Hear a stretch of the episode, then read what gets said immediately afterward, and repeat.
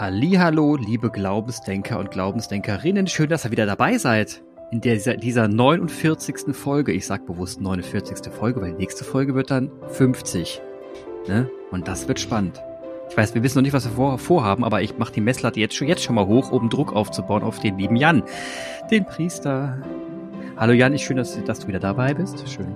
schön Clemens, ich freue mich auch. Also Druckhorizont hin oder her, ob 50 oder 49 ist mir Latte. Also das oh Mann, an mir ab. Da bin ich Teflon. Also es perlt einfach an mir ab, weißt du. Du kannst mich gerne überraschen mit ein bisschen Tischfeuerwerk oder weiß ich nicht, aber Tischfeuer Tischfeuerwerk, auch schön. Piu. das wäre auch ganz nett. Ja, das stimmt. Für uns nee, beide ähm, so, hier so. Mhm. ja, ja, aber wie gesagt, 50 Jahre, das ist ja quasi, was ist das, goldene Hochzeit oder was? Meine Fresse. 50. Verrückt. Ja, dass wir so. uns immer noch mögen hier. So. Ja, aber das wird man noch, uns immer noch aushalten und hören können, ist ja fantastisch. Jan, wir hatten letzte Folge über, über den bisschen, bisschen über den Krieg gesprochen, der gerade in Europa, an Europas Grenzen und in Europa, an der EU-Grenze und in Europa tobt. Ähm, und wir ja, haben da Rückmeldung bekommen. Wir haben eine Rückmeldung Stimmt. bekommen? Wir haben da Rückmeldung bekommen, zum Beispiel, dass, dass manche gesagt haben, dass es ihnen gut getan hätte, wenn man mal darüber spricht und dass man vielleicht ein bisschen Hoffnung macht während des Krieges und dass, dass, dass der Wunsch auch da war, dass wir vielleicht ein bisschen mehr darüber sprechen. Ähm, und das kann ich auch persönlich verstehen. Und deswegen sprechen wir auch weiterhin darüber. Aber eins muss vorneweg klar sein, wir sprechen nicht über Tagespolitik und wir machen hier keine Einschätzung politischer Art, weil das eigentlich nicht unsere Kernkompetenz hier ist. Einverstanden? Kann, kann ich mich gut drauf einlassen. Kaffeesatzleserei, weißt du? ja, genau, da, das machen wir hier nicht, das machen wir hier nicht. Das, das ist mir zu, ähm, da, das geht gar nicht. Äh, nicht. Nicht in unserem Kontext. Aber was geht ist, wir können über unser persönlich, persönliches Gefüge sprechen, und zwar über Angst. Ja, wobei ich gerade nicht so angstvoll bin. Ich auch nicht. Aber genau das ist ja der Punkt. Es gibt viele, die es sind. Und dann sollten wir vielleicht mal darüber sprechen, warum sind wir es denn gerade eigentlich weniger? Das ist ja die, die spannende Frage. Und was, was vielleicht gibt's, ich meine, Mechanismen gibt's viele, wir sind auch keine Psychologen, aber ähm, wir können ja zumindest mal darüber reden, warum wir gerade keine Angst haben. Mhm. Also ich habe keine Angst vor diesem, äh, vor diesem Atomkrieg, weil ich gerade feststelle, dass es ähm, von Seiten der NATO, also das wäre die, da hätte ich Angst vor, wenn die NATO sich da ein, ein reinziehen ließe. Aber da gibt's ja gerade wirklich äh, starke, also sehr machtvolle Signale, auch seitens äh, der USA, sich nicht, also sich, dass es gerade keinen Preis gibt, der, der so angelegt ist, dass man sich hineinziehen lässt. Und deswegen äh, glaube ich, bin ich hier erstmal mit meinem, mit meinem Leib und meinem Leben recht sicher. Es gibt einen, einen Angsthorizont und das ist Verwerfung in unserer Gesellschaft, die Preisspirale, also die Teuerung. Mhm. Das ist wirklich Menschen, die schon, die arm sind in unserer Gesellschaft, die leiden gerade wirklich ähm, krass. Und das ist nicht maßlos, das kann man messen. Das ist mit ähm, den Spritpreisen, also die aufs Auto angewiesen sind. Ähm, und da wäre es wohlfeil zu sagen, ja, zwei Euro oder nicht pro Liter Benzin. Äh, wenn sowieso mein Leben auf Kante genäht ist und ich bin, keine Ahnung, alleinerziehend und Mutter oder Vater von Kindern, dann wird's jetzt wirklich schmutzig. Und das, also wird, weißt du, anstatt dass der Druck nachlässt, weil Corona nicht mehr so die Medien und den Angstspiegel bestimmt, gibt's jetzt diese Kackscheiße. Und das macht mir, das macht mir größere Sorgen als eine tatsächliche Kriegsgefahr für mich selbst. Vielleicht mag ich naiv sein, aber ähm, hin oder her, das ist gerade meine emotionale, also das glaube ich speist gerade meine emotionale Lage. Ja, sehe ich, sehe ich auch wie du. Ähm, das, genau das, das trifft ziemlich eins zu eins auf das, was ich auch denke. Ähm, dass wir, dass die Gesellschaft eben jetzt gefragt ist. Und da wiederum, und jetzt kommt das Thema Hoffnung auf, hoffe ich auf unsere Politik. Es wurde schon öfter angesprochen hier und da und ähm, wurde auch schon angesprochen, dass man helfen muss und dass man hier eventuell auch ähm, ähm, wirklich mit Finanzspritzen helfen muss. Und ich äh, hoffe mir und wünsche mir ganz stark, dass es da Programme geben wird, dass eben genau das nicht passiert, dass jetzt die Leute mhm. wirklich in eine Abwärtsspirale kommen. Aber wie man so weiß, das, das verzögert sich ja alles und, die Leute leben von Tag zu Tag und die Politik von Monat zu Monat und das ist halt von einem Zeithorizont nochmal was ganz anderes. Deswegen ähm, gibt es, müssen wir hier, vielleicht muss hier wegen der Aufmerksamkeit auf andere Dinge gerichtet werden. Ich weiß jetzt nicht, was für Hilfsorganisationen vor Ort aktiv sind, da bin ich nicht so tief drin, aber ich höre so, höre von bekannten Kreisen, dass man da sehr aktiv ist, auch zu unterstützen und zu helfen. Ähm, aber da kannst du mehr darüber erzählen. Also ich weiß, dass die Spendenbereitschaft äh, gerade wirklich immens ist und auch von, von einer größeren gesellschaftlichen Breite getragen. Also Schulen, die sich auf den Weg machen, wirklich auf den Weg machen. Also die haben gesammelt und statt äh, zwei Bullies sind es irgendwie, es ist ein 40-Tonner geworden, der jetzt gefüllt wurde. Geil. Grundschule, Grundschulaktion. Ähm, es gibt Sternläufe von weiterführenden Schulen. Ähm, unsere Jugendgruppen machen sich auf den Weg, irgendwie zu sammeln und was zu organisieren. Also da gibt es eine große ähm, Bereitschaft oder auch, aber auch aus einer Not geboren, aus der, aus dem Gefühl der Hilflosigkeit. Also was kann ich persönlich tun? Ne? Da hm. ist die Ukraine doch so, so nah dran. Das äh, haben die Menschen verstanden. Ich bin, glaube ich, äh, genauso schnell in Kiew ungefähr, wie ich auf äh, Mallorca wäre mit dem Flieger. Also es ist wirklich nah.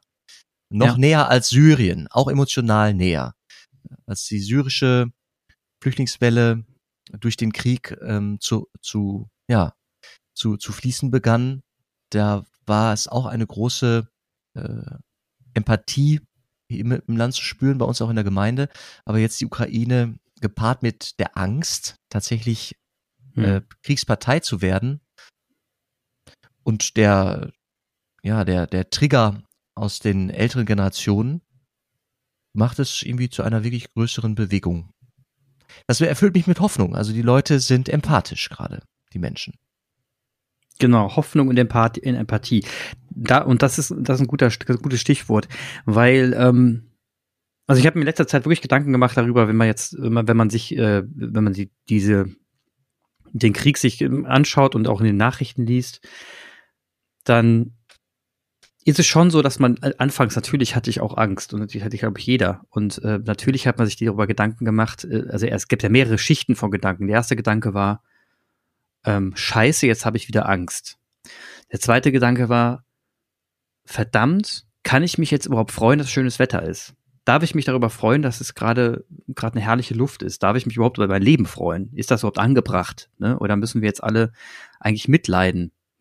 Und äh, zu, zu, zu Beginn habe ich mitgelitten und habe mich eigentlich wenig gefreut und war wirklich sehr niedergeschlagen. Und irgendwann kam mir der Gedanke, ja, das kann doch eigentlich nicht der Sinn des Erfinders sein. Das kann doch nicht sein, dass wir jetzt, ähm, dass wir jetzt Angst haben und mitleiden. Dann, dann erstmal helfe ich damit keinem. Also wenn ich das tue, ist damit keinem Menschen auf dieser Welt geholfen. Und zweitens, das ist, das, das ist die sehr egoistische Sicht. Und zweitens ist es so, dass ein Machthaber, der bewusst durch seine Nachrichten Angst auslösen will bei, auf, in, auf der Welt, eine Macht über mich hat, wenn ich Angst habe. Also er ist ja dann in meinem Kopf und ich denke ja an ihn dann und dann hat er Macht über mich. Und ich will nicht, dass die Person Macht über mich hat. Ich lasse das nicht zu. Diese Person hat nicht Macht über mich zu haben.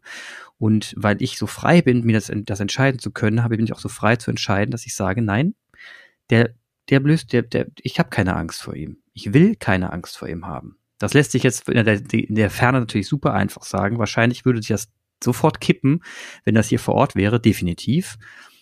Ähm, bin aber auch fest davon überzeugt, dass nach einer gewissen Zeit ich auch den Mechanismus dann hier anwenden würde. Aber in Wellenform, das heißt, da würde ich auch wieder unbändig viel Schiss haben.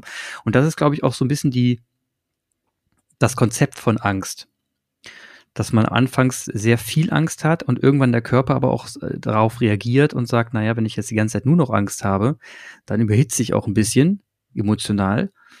Ich muss jetzt einfach auch mal, äh, also irgendwann stumpft man da ja auch beim, im Angstsinne ab. Und ja, jetzt, und das ist auch, jetzt, ähm, ja, das ist auch gesund. Also man kann nicht, also Angst hat ja eine körperliche Dimension und die ist so, die greift so tief ein in die in den Körper, dass es zum Beispiel, dass der ähm, Herzschlag sich beschleunigt und der Puls geht Mhm. hoch und man hat Schweißausbrüche. Also diese körperlichen Dimensionen, diese diese diese ähm, quasi 360 Art, äh, Grad Angst, die kann der Mensch nicht über Wochen hinweg erleiden. Also vorher riegelt der Körper dann ab und du sagst das, also du hast das gerade irgendwie, äh, man stumpft ab, ja. Und das sage ich ja, das, äh, das ist so und das ist auch gut, weil man sonst wirklich krank würde, körperlich krank würde. Also Und jetzt kommt, und jetzt kommt für mich eine Gratwanderung, weil das Abstumpfen ist das eine. Ne? Also das Angst loswerden ist das eine. Aber das andere ist dann trotzdem in der Lage zu sein, Empathie zu empfinden und mitzuleiden. Und, und, und das ist schon, das ist nochmal eine andere Sache. Also die in der Lage zu sein, das finde ich, das finde ich übrigens super schwer, in der Lage zu sein, mitzuleiden, ohne sich sel ohne selber krass zu leiden. Also das heißt, über jemanden zu denken, ohne selber leiden zu müssen. Das ist äh, diesen, diesen Kniff rauszufinden, ist extrem schwer. Und dann gleichzeitig zu sagen, Hoffnung zu haben, zu sagen, es wird besser. Es Mhm. wird, es wird besser. Und dann habe ich mir, und dann, während ich mir das, das, äh, dir darüber Gedanken gemacht habe, musste ich an dich denken, Jan. Da habe ich mir gedacht, also wenn man jetzt fest daran glaubt, dass Gott, ne, die um, allumfassende Liebe ist, dass wir, also wenn wir das sagen, dass wir mit Glauben an Gott ins Paradies kommen oder und, und wir jetzt schon auf Erden dazu beitragen können, wenn wir den Weg Jesu gehen, ne? Dass wir auf Erden schon dazu beitragen können, dass hier das Paradies sein kann. Und wenn wir daran glauben, dass es besser wird, weil wir ja an Gott glauben, dann dürften eigentlich Christen auch keine Angst haben, weil wenn sie denn Angst hätten, würden sie ja genau in das nicht vertrauen, an was sie glauben. Ja, aber das ist ja ein, eins der Dinge, die Glauben von Wissen trennt. Man weiß halt nicht, man glaubt, ne? Man hofft, man bangt, man kann sich auch ängstigen. Und der Zweifel gehört zum Glauben dazu. Der Zweifel ist der kleine Bruder des Glaubens. Und äh, der bedingt, dass man sich immer wieder der Frage stellt, boah, was passiert, wenn mein Glaube falsch ist? Also wenn ich das Falsche glaube oder wenn mein, mein Glaube eine falsche, mh, einer falschen Grundlage aufsitzt und am Ende ist nichts. Das ist eine Angst und dieser Angst muss ich mich immer wieder stellen. Also es ist ein Weg. Es ist ein Weg. Und damit ist es immer prozesshaft. Und es gibt so Flut- und Ebbezeiten und dazu gehört auch, also auch so Angstphasen. Aber wenn du Angst hast, aber jetzt in der Logik würdest du doch sagen, müsstest du noch sagen, wenn, wenn in den Phasen der Angst entfernst du dich doch, doch von einem Gott, oder? Oder nicht? Du, das Wort, das mir hilft, kann ich mir selbst nicht schenken. Es muss mir von außen geschenkt werden. Was meinst du, wie tröstlich es ist, wenn ich äh, ans Krankenbett gerufen werde zu einer Krankensalbung und dann bin ich der, der von außen kommt zu dem vielleicht Sterbenden sogar und sagt, äh, ich darf sagen, habe keine Angst, Gott ist mit dir. Er ist schon längst an deiner Seite und äh, hält die Hand auf, um dich zu, um dich aufzufangen, wenn du, wenn du fällst. Was was tröstlich ist, wenn einer von außen kommt, der das sagt. Also das Wort, das, das Wort, das mir hilft, kann ich mir selbst nicht schenken. Es kommt echt von außen, es kommt so von außen auf mich zu. Und dieses Außen kann auch ein, ein inneres Außen sein. Also, dass es so in mir aufsteigt. Auf einmal mhm. ist da eine Glaubensgewissheit da.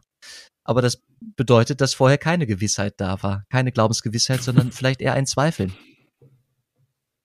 Nein, nein. Wer sich auf den Glauben einlässt, der lässt sich auf einen, auf einen Tanz ein, auf, einen, auf eine Liebesbeziehung. Da gibt's Distanzierungen und Annäherungen. Da gibt's Höhepunkte und äh, wirklich dunkle Tage. Wenn man das mal, wenn man das jetzt mal ganz groß darstellt, also ich, ich bin ja der festen Überzeugung und das ähm, klingt jetzt vielleicht ein bisschen blöd für manche, die die Tiefknie in Scheiße stecken gerade und sich denken, was ist das für ein Rotztag gewesen? Kann ja sein, also habe ich auch schon gehabt. Aber im Großen und Ganzen, das bestätigen ja auch viele Historiker in dem Fall, sind wir ja auf einem guten Wege der Menschheit bisher gewesen. Ne? Weniger, weniger Kriege eigentlich, das klingt jetzt total paradox, ist aber so. Weniger Tote, die durch Kriege zustande gekommen sind, weniger, Hungerleidende. Also es klingt vielleicht total verrückt, aber wir haben uns in vielen Bereichen weltweit gesehen verbessert.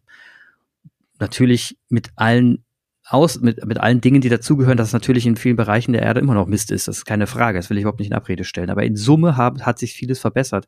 Und ähm, das bestärkt mich immer wieder daran, dass auf dieser Welt in Summe gesehen doch irgendwo ein guter Geist steckt. Ne? Dass man eigentlich immer will, dass, dass in uns allen doch immer drin steckt, dass wir hier nachhaltig und gut zusammenleben wollen. Und ich glaube, wie du schon sagst, du hast ja den Teufel immer wieder mit reingebracht, das Durcheinandermachen dieser, dieser Reise, dass man dieser Bewegung hin zum Guten, das gehört wahrscheinlich dazu. Und jetzt gerade ist die Weltgemeinschaft in einem Riesenzweifel. Und mhm. ich erhoffe mir persönlich, dass dieser Zweifel, den wir hier jetzt haben, sich umdrehen wird in eine etwas in eine gute Bewegung und dass wir dass dann nochmal ein neuer Ruck überall entsteht und dass wir dadurch nochmal einen Sprung nach vorne machen werden. Es klingt jetzt verrückt, aber irgendwie glaube ich daran an, an diesem Szenario und deswegen bin ich eigentlich gerade frohe Hoffnung, obwohl wir gerade in so Mist stecken. Ich weiß jetzt, was ich was ich dir erzählen möchte. ja, mal erzähl. ja. Also ich bin ja ein großer, ich bin ja ein großer Freund der Mystik, ne? Ja. Oh ja. Und ich glaube, ich habe auch schon, ich habe auch schon mal erzählt, dass es eine, dass es einen Zusammenhang gibt zwischen, ähm, das hat Dorothee Sölle, sie hat so ein, äh, ist eine evangelische Theologin, sie hat ein Buch überschrieben, das ich irgendwann im Studium verschlungen habe, Mystik und Widerstand. Und äh, sie ist ähm, in ihrer Theologie ein bisschen geschwisterlich unterwegs mit einem katholischen Geistlichen, der in Münster gelehrt hat, Johann Baptist Metz, Begründer der politischen Theologie, der sagt, ja, Theologie hat immer eine politische ähm, Entfaltung. Also sie ist, sie ist immer irgendwie auch politisch. Sie hat Auswirkungen auf, auf, das, auf die Welt, auf das Handeln in der Welt. Und sein Begriff, und darauf will ich hinaus, Kompassion. Also wir sind ja jetzt in der Fastenzeit. Wir bereiten uns vor auf das Leiden ähm, und Sterben und Auferstehen von Jesus Christus mit 40 Tagen Fasten. Diese 40 Tage, die kommen nicht irgendwie, sind nicht, die kommen nicht irgendwo her, das ist biblisch. Jesus selbst war 40 Tage in der Wüste, so äh, heißt es ähm, im Lukas-Evangelium und hat ja gefastet und hat sich auch Versuchung ausgeliefert. Also auch da kommt wieder der Teufel ins Spiel. Ich merke, ich spreche wirklich viel vom Teufel hier. Das ist eigentlich nicht meine Art, aber es bietet sich gerade so an. Ich meine, der Teufel ist irgendwie in der Welt, ne? Haben wir ja gerade also mhm. das Diabolische in diesem Kriegstreiben, das habe ich beim letzten Mal schon äh, so im, im äh, benannt ins Wort geführt. Mhm. Und ähm, Johannes Bas, äh, Johann Baptist Metz, der, der schreibt von einer Kompassion, Mitleiden, Mitleiden. Und er sagt im Grunde, ähm, das Christentum ist nicht blind, ist kein blinder Seelenzauber, es lehrt nicht eine Mystik der geschlossenen, sondern eine der offenen Augen. Im Entdecken, im Sehen von Menschen, die im alltäglichen Gesichtskreis unsichtbar bleiben. Für uns sind das gerade die Menschen, die auf der Flucht sind, die in Bunkern sind, die in Metrostationen sind. Im Sehen von Menschen, die im alltäglichen Gesichtskreis unsichtbar bleiben, beginnt die Sichtbarkeit Gottes, öffnet sich seine Spur. Und ich kann das gut mit einem Fasten, mit der Fastenzeit zusammenbringen, weil Fasten christlich bedeutet nicht, dass wir äh, weniger Kalorien zu uns nehmen, um Gewicht zu verlieren. Das hat keinen körperlich-gesundheitlichen Aspekt. Auf keinen Fall im ersten Sinne. Sondern es hat zwei, zwei, zwei äh, Richtungen. Und das ist jesuanisch. Also es gibt den, äh, den Ausspruch, Jesus erklärt seinen Freunden, wie, wie das mit dem Fasten so laufen sollte.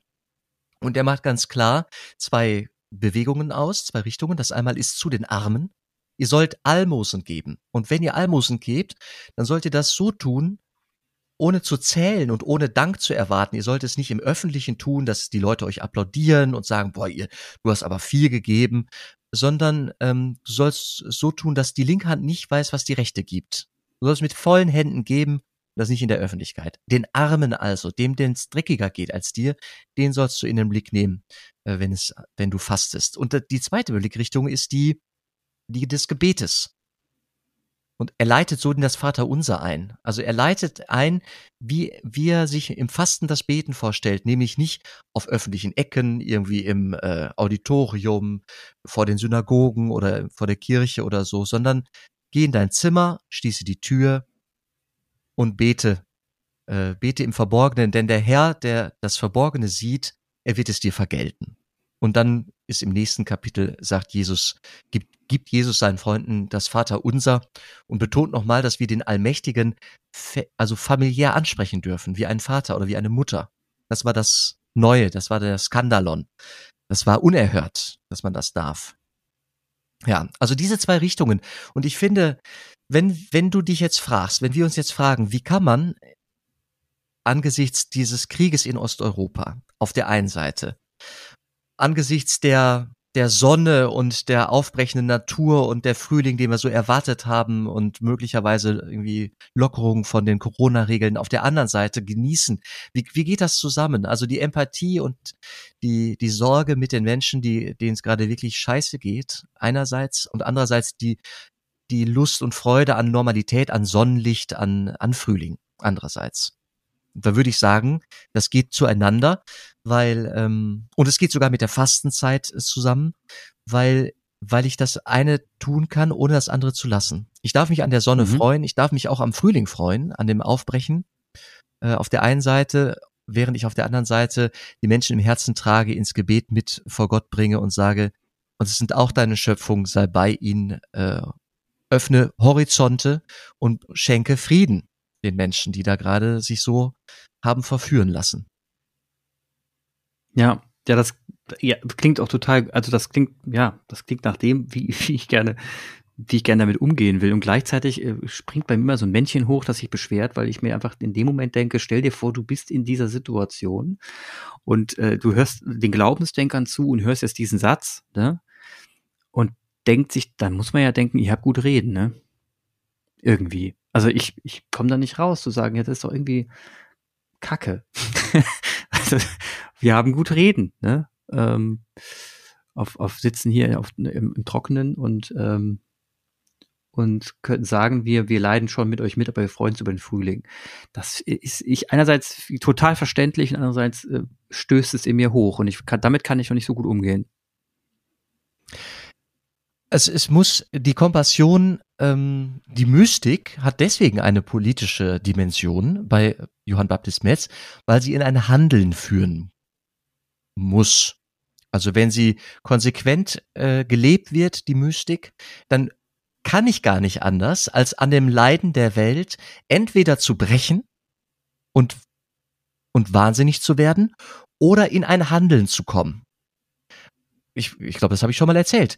Wenn ich wenn ich einmal eine Gottesschau hatte und von diesem, von der Schönheit, dem Frieden, der, der reinen Liebe äh, Gottes gekostet habe, wenn ich das irgendwie ausgekostet, gefühlt, empfunden habe, dann muss ich angesichts von Leiden in der Welt entweder kaputt gehen oder ins Handeln kommen. Und dann hat es auch eine politische Dimension.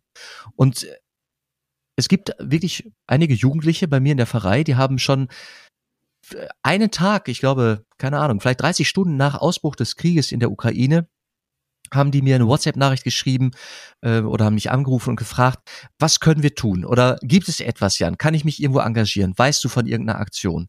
Das heißt, ich bin voller Hoffnung, weil ich merke, diesen Impuls zur Empathie und damit auch in ein Handeln zu kommen, der ist so gigantisch, als da diese Grundschule äh, einen Aufruf gemacht hat zum Sammeln von, von Hilfsgütern.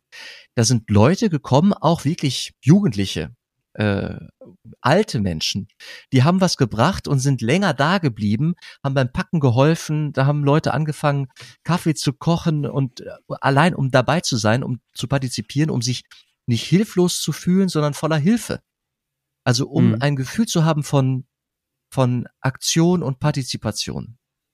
Und äh, so, so wird es politisch. Und äh, jeder, der jetzt seine Heizung um ein Grad, zwei Grad runterdreht, tut etwas und er, er wirkt dann auch innerlich, ja, alle Legitimation, um sich wirklich auch besser zu fühlen, wirklich besser zu fühlen.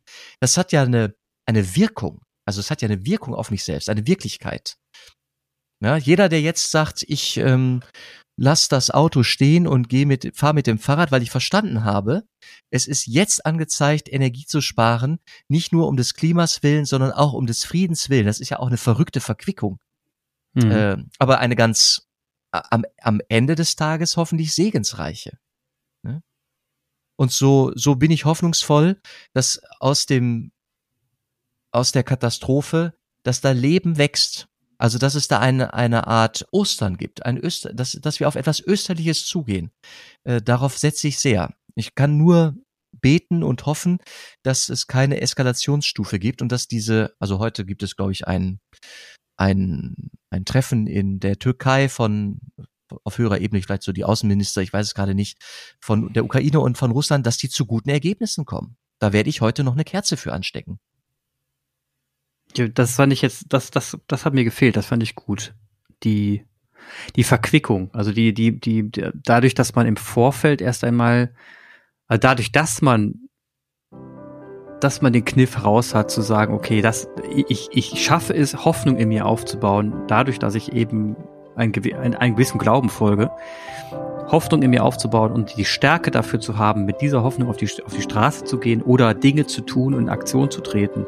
Ich glaube, das war der Punkt, der mir noch gefehlt hat. Und ich glaube, dann macht das Ganze auch wieder Sinn. Dann ist es auch wichtig sogar, oder, oder dann ist wirklich extrem wichtig, dass man sich an dem Leben erfreut. Weil wenn man nicht Ja zum Leben sagt und sich nicht am Leben erfreut, ist man nicht gut in der Lage zu handeln. Ach, Jan, ich glaube, das war ein schöner, das war, das war, das hast du mir, das jetzt hast du mich, du hast mich jetzt gerade wieder ermutigt. Jetzt sieht die Sonne noch heller draußen aus. Das freut mich jetzt, denn da werde ich jetzt noch mal hingehen in die Sonne und äh, ich danke dir für dieses herrliche Gespräch. Bis dann, tschüss.